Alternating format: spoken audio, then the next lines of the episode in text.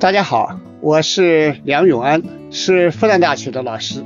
长期以来，我主要是研究比较文学、比较文化，特别关心我们当代青年在社会生活中啊，面临着城市化、中产化和精神领域的青春化的问题。我们现在千千万万的年轻人正处在一个社会的大转型时期，生活环境日新月异，方方面面。都有一些新的发现、新的体会，同时也会有很多新的困惑。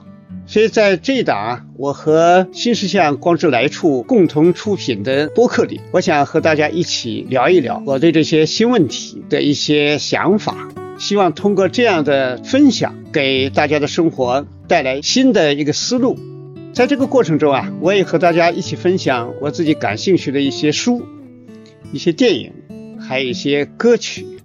在分享之后呢，也希望大家多多给我留言，我们也可以交流。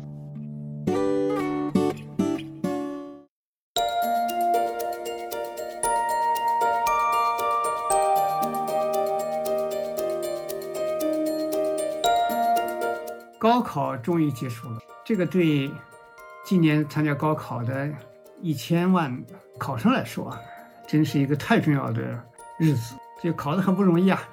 大家很辛苦，我呢因为常年参加大学招生，就代表我们复旦大学，呃和几位同事一起啊，是负责新疆地区的招生，所以对这个高考体会还是很深的。那么很多同学啊，真是不容易，小学、初中、高中一路过来啊，那么艰苦的学习。从内心来说啊，可能就是希望能考上一个好大学。这个，我我记得我是零九年去新疆招生的时候，那有位女同学啊，她说她从初中开始就确定了将来一定要考我们复旦大学。那么后来她高考呢成绩非常不错，几乎可以说啊可以去中国任何一个学校，但是她还是。一门心思到我们这儿来给我们打电话，哎呀，我们也觉得他真是非常非常的 坚定。这个中间呢，也经历了一些事情，或者家长有时候也希望他啊，是不是可以报另外的学校等等，但是他还是呃一直不改这个心思。所以这个学生我印象很深，就是他来到学校报道啊，我是亲自到上海火车站去接他啊，看到他。也真是非常高兴啊！所以从我们的高中生来说啊，考完试了，如释重负啊！哎，这个我觉得是对的，确实让自己好好的这个舒展一下，深呼吸啊，哪怕就狂放一点也没问题嘛。所以我看网上啊视频上面有那个高考结束以后，大家站在教学楼，把那些什么备考的书啊、课本啊，哗的往楼下扔，雪片一样的，这个心情我理解。啊，非常理解。我们在学校当老师这么多年，大概是应该是在八七年、八八年左右的时候，我们也是刚刚工作不久。那有的大学生进来以后啊，啊，九月开学，开学以后呢，在草地上踢足球啊、玩啊什么的，哎呀，非常的疯。后来我就问那个男生：“哎呀，你们怎么这么高兴啊？” 哎呀，他们说我们终于可以喘口气了。哎呀，高中太苦了，是来到大学。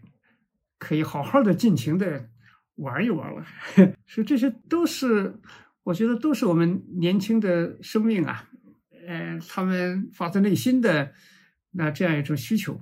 但是呢，这些释放啊都是短暂的，嗯，后面的路啊还很长，嗯，所以高考之后，我们好好的啊歇息一下，好好的，哎呀，开开心心的。去过一段日子，但是随后呢，我们恐怕就需要很认真的想一想了。我就要上大学了，那么上大学意味着什么呢？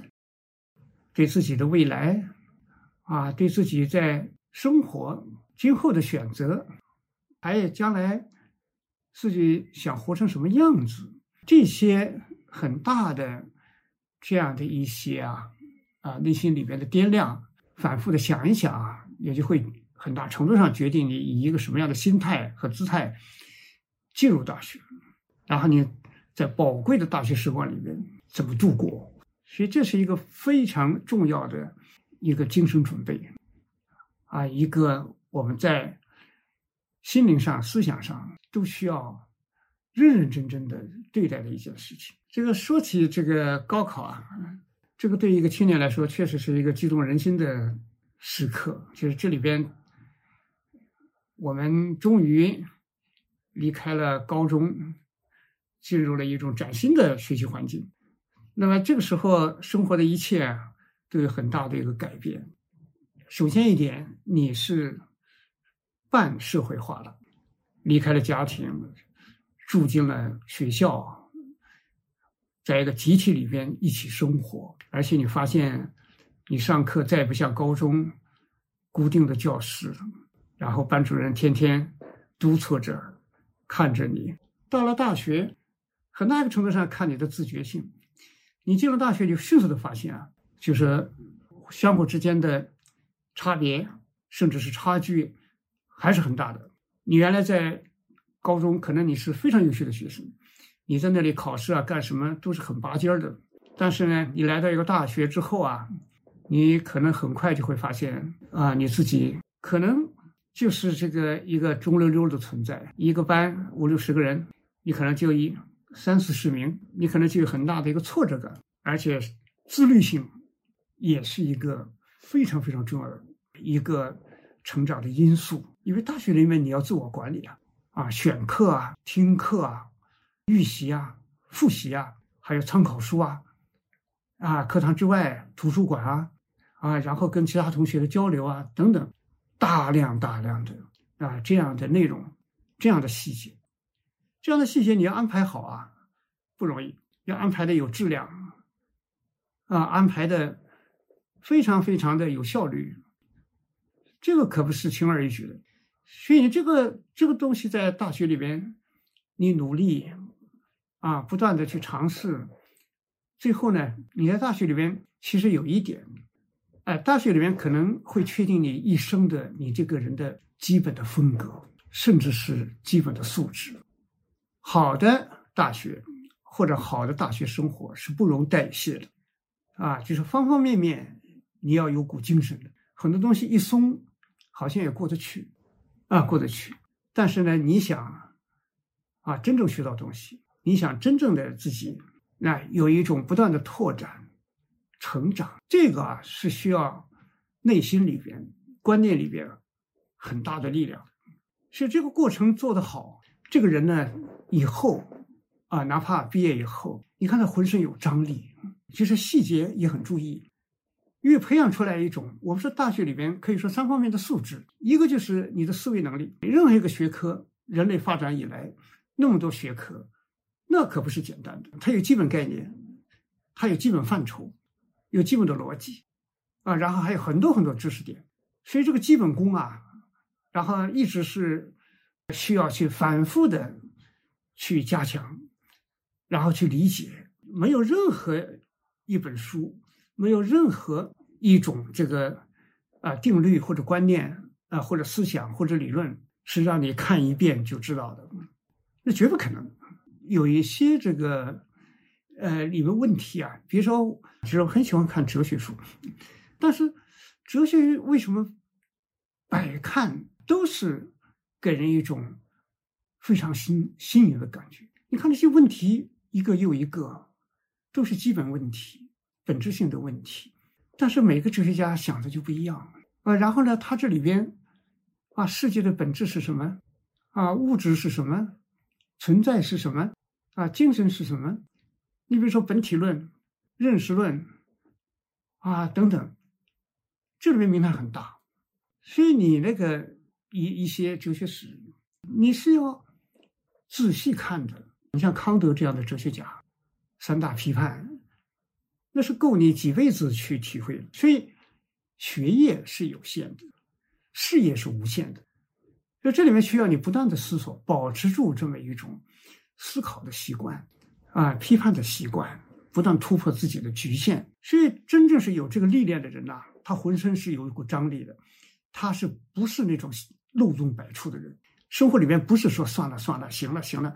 你看这个松惯了的人呐，那那个生活里面你可以看得出来，就很多很多那种随意的东西，这生活就不成形啊，就是没有形成一个非常非常的啊有内在生长力的那么一个活力十足的、精神满满的那么一个生活状态。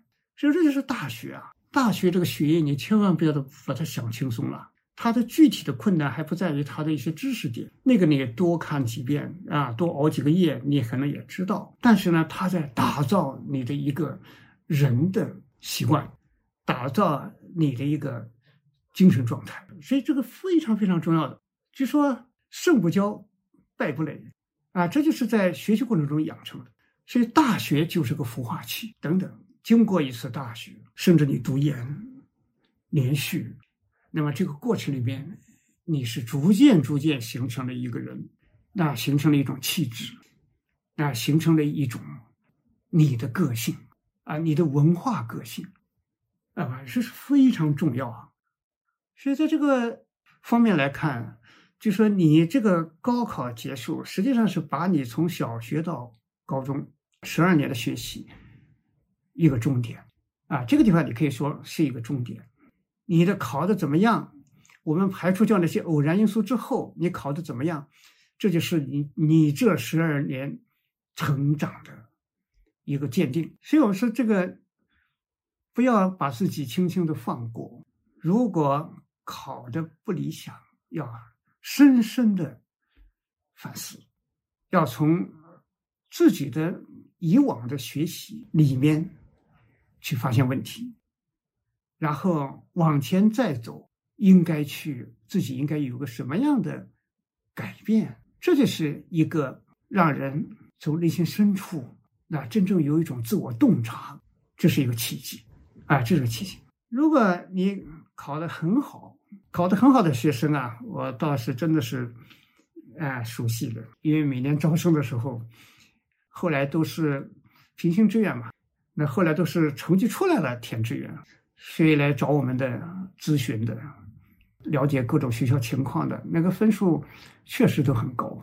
像我们在新疆招生，那一般一般来说啊，文科那就应该在全新疆考生里边，那应届考生里边应该是前三十五名之内的。那么理科呢，大约应该是前六十或者六十五左右，那是这么一个水准。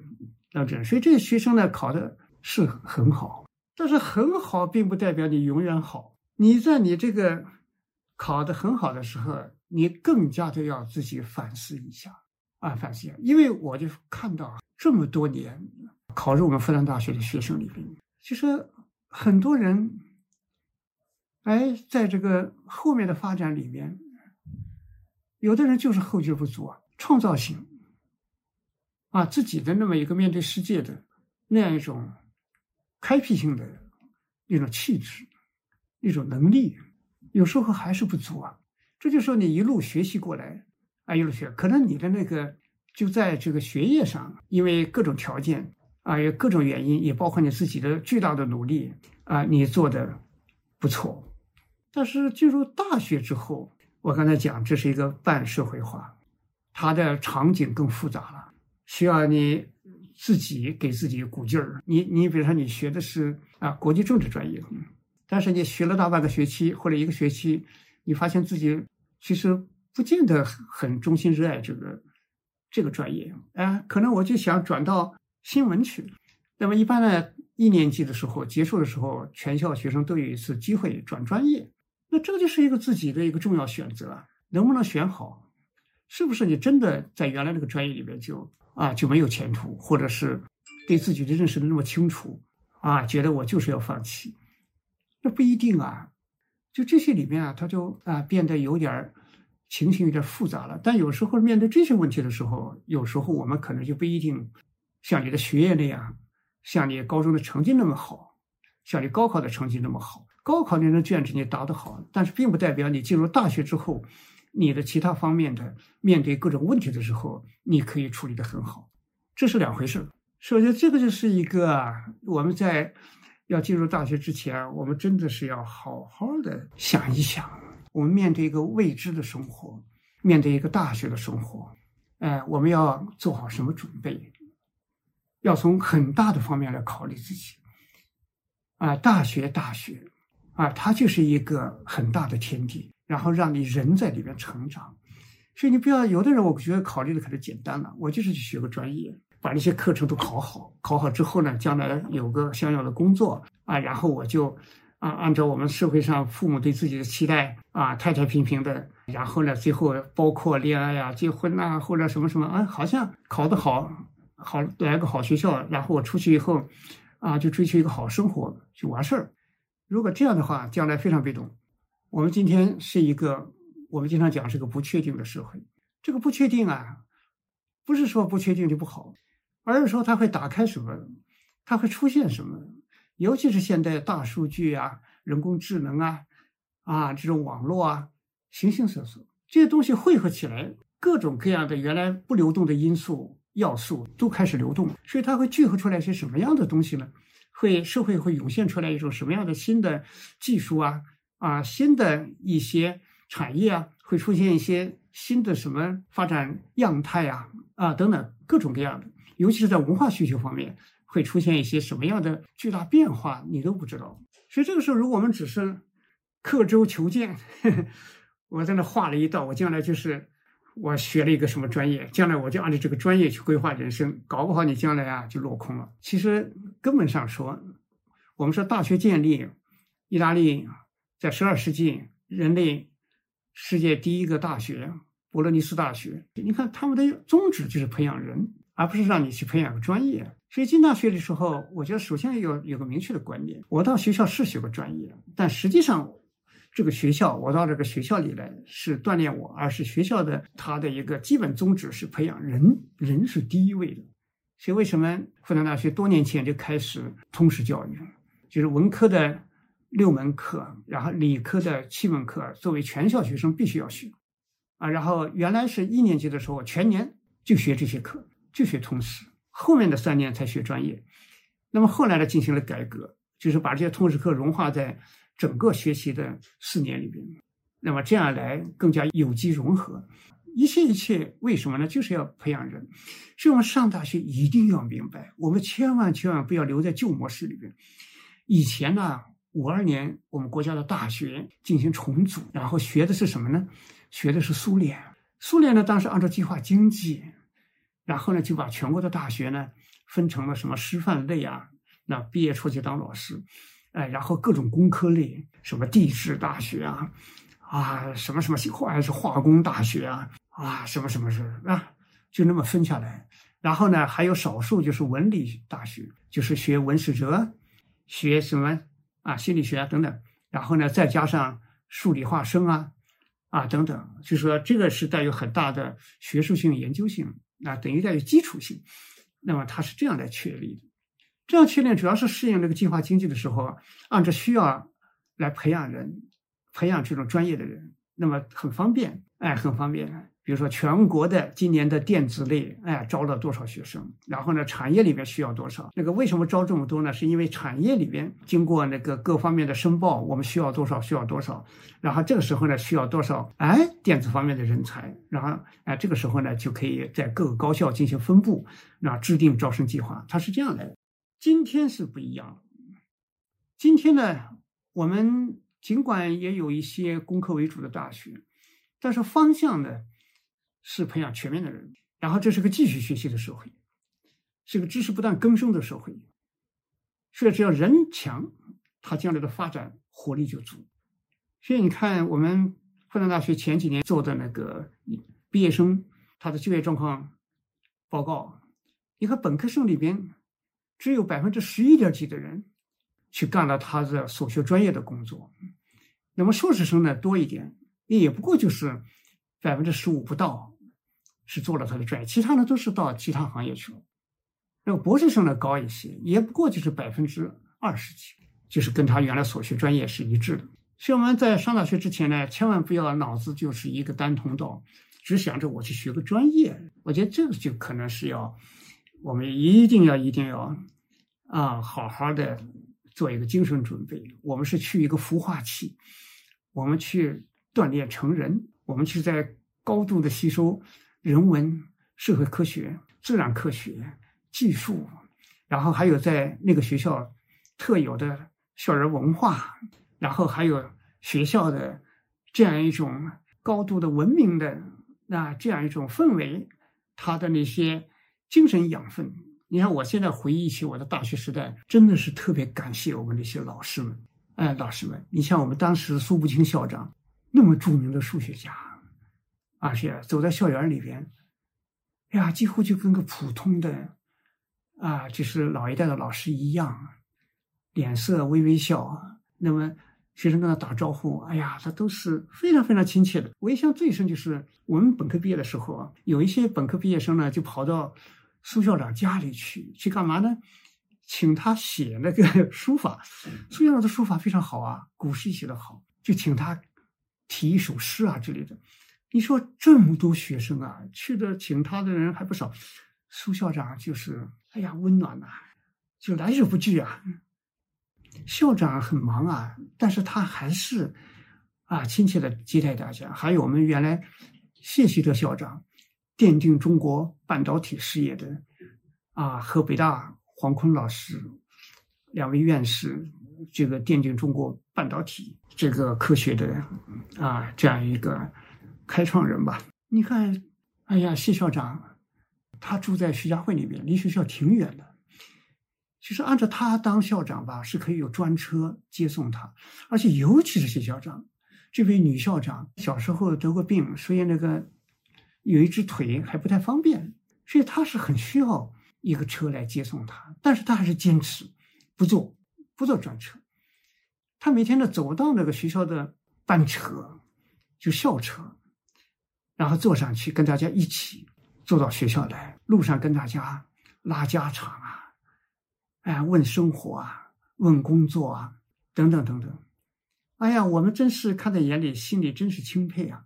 绝对没有那种官架子，绝对没有那种等级的意识，而且你看谢校长还喜欢集邮，啊，是一个资深的集邮者，更不用说其他各种各样的先生们那种气质，宠辱不惊。你像我的博士导师，啊，监狱住了那么多年，受冤枉，但是出来以后，你看平凡高度评价他的这样的。一种文人风骨，但是他还是那么爽朗，那么乐观。我听的最多的就是他的笑声，他那种就是是我的老师啊。但是我觉得他有时候真的是天真的。他看见有的老师带着自己的小孩小孩小啊，才两三岁，哎，来家里看他，哎呦，哇，先生真是哈哈笑啊，那个满脸都是那种快乐。就看到孩子吧，哎呀，那种啊，永远不失赤子之心。哎呀，有时候我到我们先生家里，有一次我去，我印象很深。他跟我说：“哎呀，我是下午去的。”他说上午呢，有个老师带着他的那个小孙子来了。那小孙子呢，三岁多，男孩来了以后呢，那个老师就对小孩说：“啊，哎呀，快叫爷爷，快叫爷爷好。”小孩子看了看贾先生，然后就说：“我不认识他。”哈，那个贾先生听了就哈哈大笑。然后拿出饼干盒，里边啊，别人送的那种非常好吃的糕点，啊，是从那个国外带回来的，给小朋友。哎，小朋友看到看看这个我们贾先生，哎呀，忽然就嘴甜甜的，哇，爷爷好。贾先生说：“你看这个孩子，小我去，他说，哎呀，真是好好笑好玩，小孩就是这样，等等。”所以，一个好的大学校风不是抽象的，你天天会感受到。这样的美好，所以你就好好的把自己上大学以前好好准备一下，就是自己做个什么人。我去学校是进了孵化器了，那么我去那儿就好好的，在我的思维方式上，在我的情感上啊，在我的生活细节啊、生活习惯等等，在我的价值观呐，在我的种种方面，那准备把它作为我们人生最重要的一个成长阶段。而不是门门考得好，拿个奖学金，将来出去找个好工作，那就太窄了。那么这是一个。另外一方面呢，我能体会，就是考试吧这个事情啊，这个结果嘛，无非就是三种吧。一种呢，成绩让自己很高兴。有的人真是啊，高考对他来说啊，那真是一生难忘啊。就平时不怎么样，结果偏偏就是高考这一次发挥的特别好，哇，一下子炒了个有史以来的最高分，哇，一下子就做梦一样的啊！你也得珍惜吧，就说明你不要说是不要把它归因为运气，就说明你你的那个生命里边还是有自己的一份潜能的，哇，就那个时刻一下子调动出来了。当然，很多同学呢也是多年的艰苦努力啊，在高中的时候。第一次模拟考试，第二次模拟考试，第三次模拟考试，三模比较稳定啊，成绩都不错，高考的成绩也不错啊，这也是非常值得欣喜、也值得祝贺的。但是，对于这些考得特别好的考生，进大学以前啊，千万不要掉以轻心。高考考得好，不代表你终身好。我的学生考进来本科。门门 A 就是门门都是优啊，硕士门门优，几乎不是没有失手的。后来出国留学，可能一路很顺。那出去以后呢，有很多文化陌生，有很多文化冲击，有很多压力，所以这个过程中有些挫折。哎呀，但是后面呢，就有些问题上就处理的就比较艰难一些了，所以就。哎呀，后面也有很多曲折，而不像有一些，好像不是门门 A，也不是一路顺风，但相反，在这个过程里边啊，哎，心理、精神和他的这种思维能力都有很好的锻炼。那么后面呢，遇到各种情况的时候，相反韧劲儿很足，是相当不错。因为你这个优秀成绩有时候不一定就是个好事情。但总的来说是好事情，但有时候不一定。你说大学里边，你来了大学以后，老师在讲课，你也在预习过。那个预习不是说一般的预习，大学阅读跟高中阅读那是差别太大了。然后呢，你的读的那些那么大的图书馆，啊，相关的一个历史，你比如说你想简简单单说吧，你想了解一点拜占庭帝国啊，中世纪，然后呢，啊，你想了解一下。它里边的东正教啊，你想了解一下它里边的那些阿拉伯人、伊斯兰教和这个基督教互相之间的文明冲突等等，多少书啊？那个阅读那真是无边无际啊，是要需要非常好的自学能力。但是呢，越是努力的同学，越是有考试困境。什么叫考试困境？老师上课他有自己的心得。有自己的教科书，等等，但是你看的多了，老师说的你不一定同意啊。那这是个很具体的问题。你觉得你看的材料里边，或者你自己在阅读中产生的想法，就在归因的时候，你觉得这个事件可能不一定是这个原因吧？可能那只是个次要原因。但是也许老师的他的那个阅读，他的多年的学术积累，他觉得是。啊，那么一个结论，考试，考试出个题目，正好，比如说你自己还了解的比较多的，平时阅读的比较多的一个题目，而这个老师上课也讲过，但是你脑子有另外的结论，你敢不敢在考试的时候写自己的想法？你如果顺着讲，顺着写，把自己的见解吞到肚子里，然后你去啊，顺着这个老师的课堂上的他的观点讲，你可能会得哎，你自己讲。哎呦，你搞不好要吃苦头啊！啊，你弄得不好，你 可能得个税呀、必减呢，那么影响你的绩点，影响你将来的各种评比、国家奖学金，甚至以后的职研一系列问题。所以这个你别看上大学，你别把这个小看了。所以你是一路分高，不代表你能面对这些问题。高中教育它是有自己的训练的，是另外一个东西。哎，他独立思考在高中阶段还不是。一个主项，但是大学培养，那么就要培养你的一种独立判断，然后独立的思考了。但是你能不能表现在你的这种面对考试的压力的时候，你能不能坚持啊？这就不是以往的成绩好能决定的。所以很多人在大学阶段，他必然经历很多事儿，有各种利害关系。你光靠原来的那个成绩，你能面对吗？是有的人可能大学成绩成绩单拿出来，不是门门那么好看，但也许就是因为他坚持自己的见解，敢于写出来，结果老师呢不同意，没有给你很好的分数。那这个比那个顺着老师讲的那个得 A 的，那恐怕还要好啊。那么这个时候怎么办呢？光看个成绩表能够体现出来吗？大学就是让我们有思想，让我们有独立精神，让我们有探索。因为你已经差不多十八岁，然后再往上就是个成人了。最宝贵的品质要在大学里面培养出来，所以这个是一个高分生，我觉得要注意。低分呢考的不太好，没有去自己去到自己心仪的学校不要紧。为什么不要紧？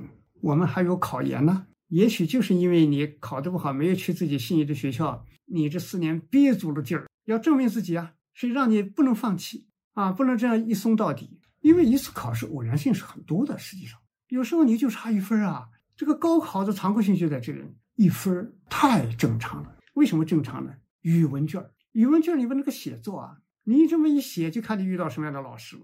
有的人他会很欣赏你的这个文风，很欣赏你的这个里边的这样一种思路，他觉得很好。如果是遇到另外一个，他正好不欣赏你这种，因为这个东西啊，特别是作文这一环。说到底，就是这个主观性还是起了很大作用。写的乱七八糟，那当然毫无疑问；写的特别好，那当然也是毫无疑问。但是偏偏就是中间状态的，比如说八十分左右的，那这样的水平的，那往往呢就会出现这种审美的差异，一分就是多少万人呐，所以你可能就差这一分，差这一分平行之缘，你可能就连锁反应啊，你可能就不太理想去的学校。所以我刚才说啊，就是考的不太好，它正好培养你的不放弃的精神。就人生青年阶段有这股劲儿，有这股劲儿是特别特别重要的。这股劲儿，如果你年轻的时候有，你一生都会保持。我有个体会，就说你大学时期、高中时期，然后你培养出来的那种气质、那种追求、那种状态、那种内在的那种力度，你是一生都不会变化。是人就怕在高中啊，或哪怕或者在大学中间呢，就是有些松弛啊。或者是觉得一切完事大吉了，然后也不用努力了，所以人就这个结构不行了，就是人的那个心理和精神结构不行了，松松垮垮了。人在世界上，我觉得就是这样，求真、求知识，对精神有兴奋点。我觉得我在这方面确实是有这么一个特点。比如我在网上看到一篇文章，它有图有文，我觉得这个特别好。但是我们知道，现在很多网上的文章是你只能就是那个，你不可能从头到尾一家伙全部给它选了。选了之后呢，复制过去就保存下来。哎，我很喜欢保存有很多资料啊，但是呢，它就是文字可以，一过了图就不行。所以我就真的是不厌其烦，就是因为，哎，把它这段文字先先复制下来，然后转到我的那个就是那个办公软件、文字处理软件，然后转过去，然后再返回来，然后再 copy 它的这个图，图到了那个。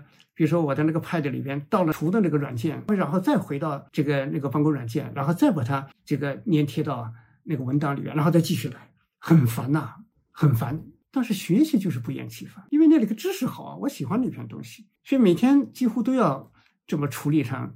一些文一些文档保留下来一个非常好的一个数据库，我出去到哪去，在高铁上什么的，我有时候经常会去把我保存下来这些，就回头看啊，细细的看，就看着觉得很好，哎呀，觉得心里边觉得，哎呀，这点我搞明白了，历史上这个地方，哎，或者说理论上这个地方，那某个哲学家的这个东西等等，他有些我们在网上，有的人喜欢看些八卦，那个很浪费时间，就是有一些很好的。关于文化、关于历史、关于这种思想等等，有一些人他很有专才啊，做的还是相当不错的，很细、很细、很细，而且很具体、很具体、很鲜明，那么非常值得保存。所以一个人要求知，一个人没有求知的本能，没有这么一个动力，那真是很糟糕啊！这生活就过得稀里糊涂的啊，就得过且过，此亦可彼亦可。是为什么人松就没有求真的那股劲儿？另外一方面，我们还求善。我们要理解大人类，你不管在高中、大学阶段，你一定要保持住。我们关注人类怎么生活，人和人之间的伦理，人和人之间的情感，人和人之间的责任与义务，人和人之间的这种制度性安排，就是他的契约关系，那等等等等，像这些啊，都是我们在大学阶段一定要把它建立起来，要有一个基本的理解。这个都要非常非常的认真的去对它啊系统的学习。那第三方面呢，就要有一个美的追求。人终究是人呐，我们不是个动物啊。生活的它里面的基本品质，实际上是靠你的审美感来决定。生活里面如果这里放出乱七八糟，那个地方出乱七八糟，你觉得无所谓，能容纳这个地方应该理得好好的，那个地方应该是有一种什么结果呢？也就把它很随意的就算了。是生活里面其实呢，关键是不是为了好看，而是你这么做的时候，实际上是心里边有一种标准，心里边呢有一个审美品格。所以你做一个事情的时候呢，不会任由它去显得那么粗陋。我们在社会生活里边，为什么我们的公共艺术有时候还是缺乏？就生活里面有一些设计，那有一些街街上的一些，比如说你上街，街上的一些情形，就是不好看，很粗陋。但是呢，为什么大家熟视如睹啊？然后呢，就能忍受，能装下？哎，我举个具体例子，大学，我在国外的大学，就草地。几乎就很少看见拿那个铁栏杆把它围住因为不是以草地为本，而是以人为本。这个美是不是说是人为的去设计出来的？你说哈佛图书馆前面那块草地，那个小路啊是好几条，就是为什么呢？原则就是这样，这个草地在这里，结果上面呢有人踏出一条依稀的小路，就说明人需要它。人需要走这条路，那么赶快给他简易的给他做出一条便道来，那么人就可以顺着这个道路走。人是第一位的，所以你在这个审美里边，实际上是尊重生命啊，有一种人文品质在里面。是我们的一个在这个生活里边有没有一种很好的审美品质？不要让那些残缺的东西，不要让那些眼睛里对那些脏乱啊，对那些什么什么觉得哎呀就觉得啊无所谓，那个呢也是很糟糕。所以大学里边我们要保持一股劲儿。所以，如果说你考的不太好，但是你四年里边保持这么一个张力，保持住这么一个奋斗性，然后知道自己哪方面有缺陷，然后呢，针对这些缺陷，然后呢，短板，然后使劲的去好好的去把它补好，然后好好的去，甚至会变成你的强项。所以，一切一切都是为了让自己变得更优秀。这个优秀的意思呢，是不是说是高高在上啊，人上人？那不是这样的，而是把自己的生命力释放出来，把自己的生命的创造性释放出来。啊，过一个求真、求善、求美的生活，那也很好。所以我们说，在这个无论什么样，我们在这个世界上，我觉得有两种情绪是最不需要的，一个就是自傲，一个就是自卑。我们我一直这么看，我们都是普通人，这个世界上缺你不少，有你不多。虽然，我们一个人一定要有一种自己的幸福和快乐。所以我一直提倡，我们一定要做一个。优秀的普通人，优秀是你的精神，是你的一种内在的这种活力，内在永不停歇的，就像向日葵一样对着太阳转的这样一种力量。普通是我们永远是一个在这个世界上和大家一起共生的人，互相照亮，互相温暖，互相分享。所以要做一个优秀的普通人。所以现在这个问题就在于这样，就是说你如果没考好。千万不要觉得我永远只是个普通人，一辈子不行了。你要知道你很优秀，你可以优秀。所以这就是我们说，如果这次没考好不要紧，把自己优秀的那一面啊释放出去，然后呢，再过一个非常有吸收力的，过一个特别好的大学阶段，在大学里面学会热爱世界、热爱万物、热爱众生，在这个过程里边，我们去体会自己。然后体会自己喜欢什么，去做什么事儿，那等等，我觉得这个就很好。所以这是我们高考之后啊，好好的玩几天，好好的轻松轻松。你这十几年学习啊，你确实是辛苦了。你自己如果这个时候你还不舒展眉头，把自己浑身荡漾开来，哎呀，那可真是太可惜了。但是呢，在这个之后啊。哎，我们还是要好好的想一想，自己要进入大学了。这个这个问题不是那么简单的啊，不是说我去学个专业，然后出去找个工作，然后就怎么怎么，那你就太可怜了，有点太窄了。所以未来是不确定，但是明显确定的是，你现在马上要进大学了。进大学以后，努力成长，让自己变成一个在不确定的世界上也能扬帆远航的人。所以这是一个对每个人来说。我觉得都是一个不见得很很容易的事情，所以我说，在这个重要的人生关头，我们一定有一个超出高中生的一个新准备了。我记得我当年高考啊是非常难忘的，我们没有你们现在的好条件学习，但是呢，我们当时唯一做到的就是不断的学习，无论环境和条件如何。所以当年高考的时候，我现在想起来还是印象很深，因为我那时候在一个拖拉机厂做电工，这个电工不是爬电线杆子，不是接电线，是去维护那些里面有很多复杂电路的机床，有很多还是半导体线路。还有呢，就是汽车和拖拉机的电气线路。所以那时候呢，我们那个工厂，它每天晚上啊六点钟，高音喇叭要放那个全国的广播的新闻联播。那么我们厂准备干这个大喇叭。那么当时因为我是这个看了不少关于做那个大扩音器啊，怎么连接大喇叭的事情，所以呢，这个这个东西我就说我来弄，不用去买现成的。后来我自己放做的那个，就是那个音频的。放大器功率很大，然后线拉得很远，那个工厂里边好几个地方就拉这个大喇叭，然后呢装配电子管呐，啊就是放大器这一块用电子管啊，啊还有整流管啊，行线电容啊等等等等，一接上立刻就响了，很顺利。但是我万万没想到啊，我把它做好了，才不过是两个来月吧。那天晚上我记得是八月这个晚一个傍晚，我站在那个厂的那个办公楼的。下面那个台阶上面啊，也是吃完晚饭，然后我站在那里啊，站在那里的时候，忽然听那个喇叭，因为我开了扩音器，然后那个喇叭开始播播那个六点钟的广播的时候，我是万万没想到，第一条就是恢复高考。所以那个大喇叭一播啊，哎呦，我那个心情不是很兴奋，很安静，觉得世界从来没有今天这么安静。而且为什么呢？我觉得不管是从国家和从我们个人一个完全不同的生活。要来了，因为我这个总的来说啊，不管是去到傣族地区高丽工厂劳动，还有在那个工厂干了两年电工的时候，到始终没有放弃学习，晚上的时间基本上都都给了看书了。所以我就相信那个时候为什么心里不会慌呢？我觉得考上大学是绝对没问题的，就是去什么大学。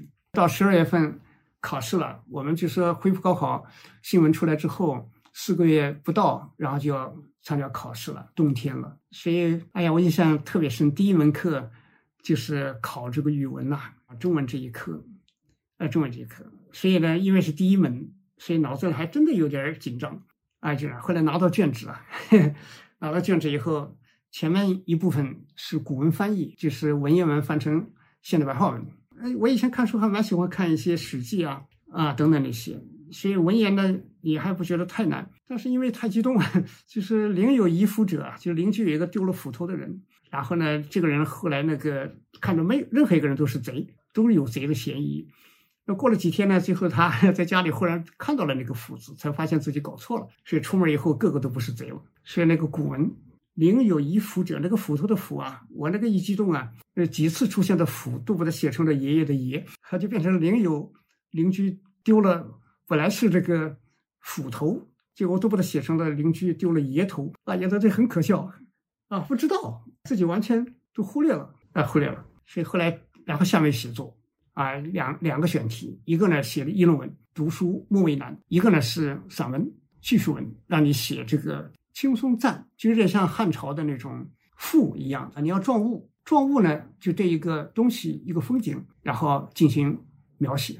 后来我一看呢。读书莫为难很好啊，那道理很清楚啊。那读书嘛，肯定有困难，但是一定要不怕困难。有时候道理，从古代那些勤奋的人呐，什么什么，那我觉得看了这个题目也很有同感吧。因为在这个世界上，我还是蛮看到那个勤读书的人，就是有一种非常好的亲近亲近感，所以我就觉得这个题目不错。后来就写，写了三百字，发现不对劲了。就这个议论文呐，你讲不出多少新道理。从英国，你看英国十七世纪。像培根这些人论读书，哎呀，中国古代像这个荀子这些人，他们也是对读书，更不用说孔子讲的太多了。你是你要在这个这么一下子，你要想出什么一种新的东西来，那可是很难。你可能这个文章写的很紧，很人为。我发现这个东西不对劲儿，后来就紧急掉头，三百多字放弃了，回头去写了个轻松赞，因为时间太紧张了，所以根本就没什么杂念。脑子里稍微想了一下结构，夸夸夸就写。所以这时候我觉得这是对我来说也是一生决定性的一次考试。可能就是因为没有时间给你去慢想，所以呢，这时候呢，你这个浑身是可能百分之两百的调动出来了，整个脑子啊，一切都是盯着这个题目，然后呢，从古到今各种对于轻松的描写，然后它的象征，像中国古代松啊、竹啊、兰呐等等等等，那都是一种精神化的。那么再看看我们中国的近代史，国家品格、民族品格，那就是一种轻松品格。所以为什么我就想起当时我就想起杜甫，为什么他会说这是恶竹应须斩万竿呢？就说他觉得竹子不可爱，东摇西晃的。然后呢，对青松呢，他倒是无限的赞美。他前面讲心松恨不高千尺，所以后来我写这个时候把这些都写进去。所以最后结尾的时候，结尾一段就是觉得我们每个人今天来考大学，就是要像青松一样变成栋梁之才。这面前也面临这一个就是艰苦。而幸福的成长，所以为什么对我还是很关键？因为后来这篇作文后来高考之后被刊登在这个省报上，其实我觉得当时可能也是逼出来的。所以高考的时候呢，就是一路过来啊，这个我觉得学习确实很重要，阅读确实很重要。在高考的时候，恐怕对你的基本功也是一个考验。你像我，我觉得我吃亏就吃亏在数学，不是说你不懂，而是你思路有问题。我们有时候就太主观。因为平时练这个难题啊，因为高中的时候很喜欢，我很喜欢物理和数学，不喜欢化学，因为化学要背很多东西，不太喜欢死记硬背的东西。那么数学呢，就是准备考试的时候，百分之五十的精力都在准备数学，做了大量的难题。所以数学那个卷子一上来，第二题十五分，一个三角，他让你求那个角，我那个眼睛啊，各位仔细看，天然的就认为他让你求那个角。那个角不太好求，什么背角啊、余角啊，什么那种公式套了半天啊，好不容易用了不少时间呢，最后把它套出来了。心里边当时我是一阵得意啊，我觉得很多人会被这道题被这道题难倒。数学考完出来，觉得还心里很舒服，觉得哎呀，今天考得好。出去呢，跟别的同学一说，大家一一复盘一聊。知道坏事儿，这是一道特别容易的题，它让你求的是另外一个角，用三下两下简单的公式就出来了，这等于是个基础分。结果呢，把它复杂思维相反把一个简单问题给它搅糊了，这十五分就丢掉了。那幸好其他的还可以。所以这是一次高考对我来说啊，就是当时的印象还是很深。所以我也很感谢复旦大学的招生老师，我比别人提前了大概应该有五天知道这个。录取的结果，因为他担心啊，他担心我这个一方面他知道我会盼望这个复旦招生这个老师啊是物理系去的，结果呢他担心大家这考生焦急，二一方面呢又担心去报道啊要做很多准备，带什么行李啊等等，所以尽量让学生准备的时间充分一些。结果他录取之后，他录取之后没等那个正式录取通知书，他就先给我发了电报，然后他就很简单的字说已录取复旦，请早做准备。所以我那时候很感动，很感动。所以后来这个到了学校，过了一个月，我还去经过打听，还找到这位老师。这老师很朴实，所以是一生都很感谢的。哎，感谢他这份关心。所以呢，就是高考以后来到学校，来到复旦来，就是有一股动力吧，要好好学习。所以我印象特别深的就是开学不久，这个我拿着一本政治经济学教材，蒋学模教授。主编的，就是我们全国发行的大概有上千万，当时大学主要的教材，那么是我们经济系的蒋学模教授编的。我拿着那本书，然后呢，去在上海外滩，当时外滩没有像现在这样改造，有那个大树一排，然后还有江堤上的矮墙，我就扶着矮墙在那里看教看这个政治经济学。现在想想也是，是不是觉得有点奇怪哈？但是旁边呢，就有一个四十岁出头的中年人，他在我旁边看我看书啊，那是傍晚了。结果呢，他过来一看，说你在看什么？我说在看这个政治经济学教材。他说你是大学生？我说是。他说你是哪里的？他说我是，我说我是复旦大学的。哎呀，他就很感慨，他说啊，说是国家啊，啊，当时叫四个现代化，是国家的这个四化，真的是就靠你们。你们太关键了！哎呀，看到你这样学习，我是真的是，他说我就啊心里边很高兴。所以我觉得他这个人还是就是那个时代培养出来的人，就是很朴实。所以这个在我当年的回顾这个高考，就是我不是说庆幸考的怎么好，怎么怎么样，不是这个意思，就是庆幸有这个这么好的大学阶段，啊，你像我的志愿里面还有武汉大学啊，因为我觉得一辈子能读书很好啊，是武汉大学图书馆学的，那也是中国最好的两个图书馆学之一。另外一是北京大学的，所以我现在每次去武汉大学开会啊、办事啊，就很感慨，就当年也很有可能来这里啊，那也很高兴啊。学图书馆学，不管学什么，一定把它当做整个大学作为一个孵化器，自己在这里长大成人。这个成人这个人字是分量很重的。我读博士的时候，我的导师贾志帆先生他就说的那个话，就是一辈子啊，把这个人字写端正了就可以了。说别看这一撇一捺，可不简单了。所以大学就是让你变成一个人，端端正正写好这一撇一捺。所以这就是我心里边的一个很深的感受。所以呢，总的来说啊，大学是大智慧的一个。寻找阶段，那在一个不确定的世界，要先认识世界，然后认识自我，然后再认识生命。生命很广大，万物成长。我最近啊，其实也参加二零二二的这个高考季的一些活动啊。作为高考的助力官，是祝愿这个考生们乘风破浪，你们的心之所向。要变成你们的甚之所往，既要考出自己的好成绩，也要全力以赴奔向美好的未来。祝愿你们的未来很酷，也跟大家分享我的一些体会。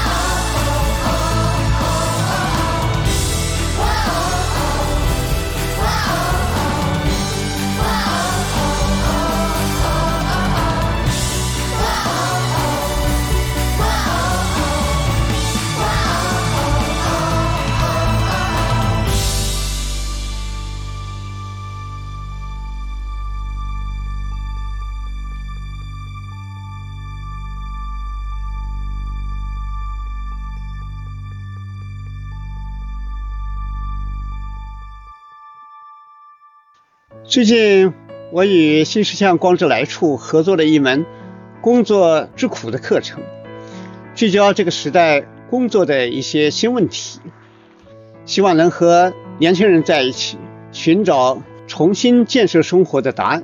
课程有三十节，如果大家对课程感兴趣，可以搜索“光之来处”公众号去看看。